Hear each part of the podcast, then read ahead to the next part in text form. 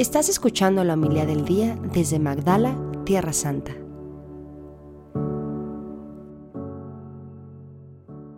Un sábado estaba Jesús enseñando en una sinagoga. Había ahí, ahí una mujer que llevaba 18 años enferma por causa de un espíritu malo. Estaba encorvada y no podía enderezarse.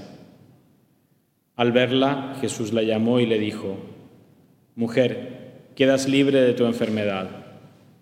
Le impuso las manos y al instante la mujer se enderezó y empezó a alabar a Dios.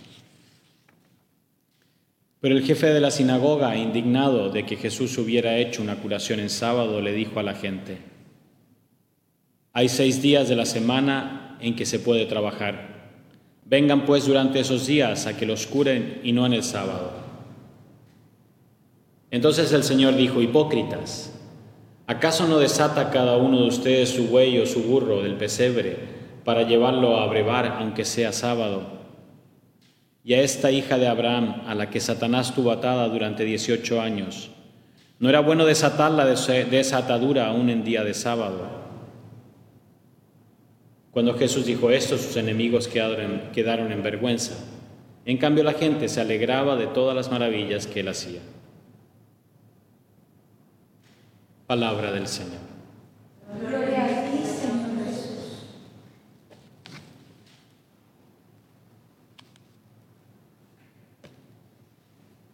Este Evangelio siempre me recuerda un señor, cuando, era, cuando estaba era joven, del colegio seguramente, que era uno de estos que cuida los coches, ¿no?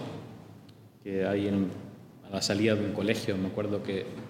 Y siempre, y era totalmente como esta señora, totalmente encorvado, era siempre agachado. Y siempre me recordó este evangelio, decía, bueno, está eh, la medicina, estamos hablando de los años 90, ¿no? era, pero no podía ser que este pobre señor hacerle alguna operación, alguna intervención que le permitiera caminar derecho. Pero ahí estaba el pobre estacionando coches y ganándose lo poco que podía encorvado. Y yo me pregunto, ¿quién estaba más encorvado? ¿La mujer esta que tenía 18 años esta enfermedad física o el jefe de la sinagoga? ¿Quién estaba más atado? La cadena, una cadena tiene como un doble valor. Puede ser signo de esclavitud, signo de que estoy eh, privado de mi libertad, ¿no? O puede ser también signo de firmeza, de solidez. Están esos novios ¿no? que ponen en un puente un candado, una cadena, un poco para significar la solidez, la, eternidad de su amor. ¿no? También muchos místicos ¿no? hablan de esa, usan la imagen de la cadena como para señalizar la fuerza del amor de Dios, ¿no? el estar atado a Dios en modo indivisible, en modo inseparable.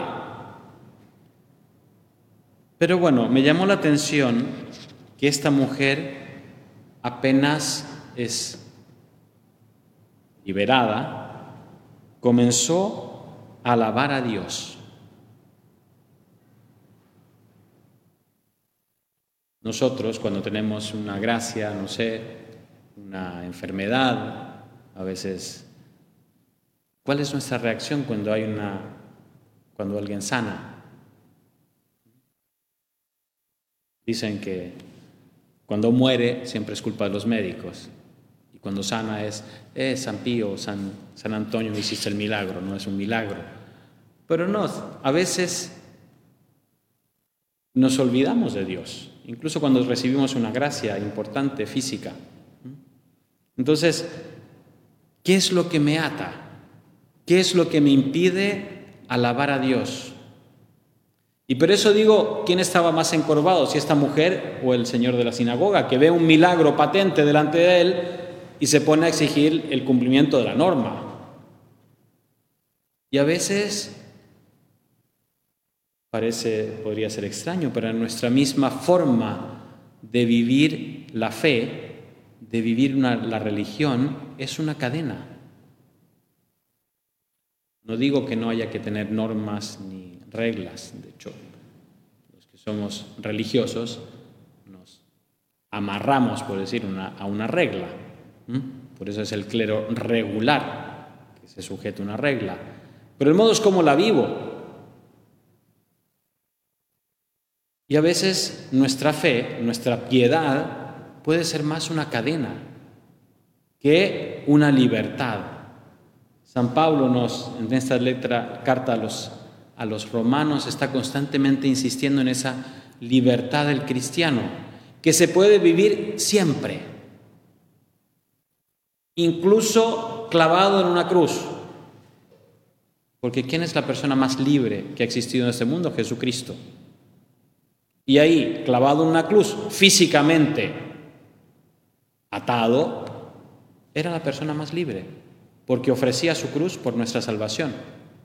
Y así tantos santos que han estado encarcelados, han pasado encarcelados años y años, y en esa condición de prisioneros, de encarcelados, han vivido su libertad. Entonces, creo que el Evangelio de hoy nos invita un poco a hacer ese examen Quizá dos cosas.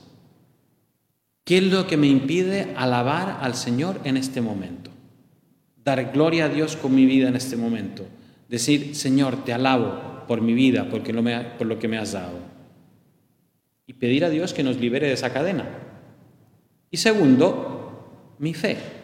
¿Cómo la estoy viviendo?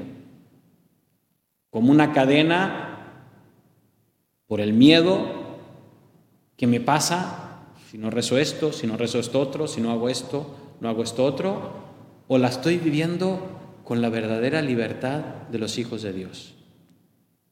Con esa libertad que me da, que es don del Espíritu Santo. Y quizá no tengo que cambiar nada, solo es cambiar el espíritu con lo que lo vivo. Dios me llama a la libertad, no a una vida cautiva. Y pedimos ese don de la libertad para cada uno de nosotros. Si es física, que sea una libertad que me lleve a alabar a Dios y no una libertad que me lleve a ofenderlo. Si es espiritual, que se contagie, que se contagie a los demás. Dios nos llamó para ser libres, no para ser esclavos. pedimos a Dios vivir nuestra fe, nuestra relación con Él, con esa libertad de espíritu que Él nos dona.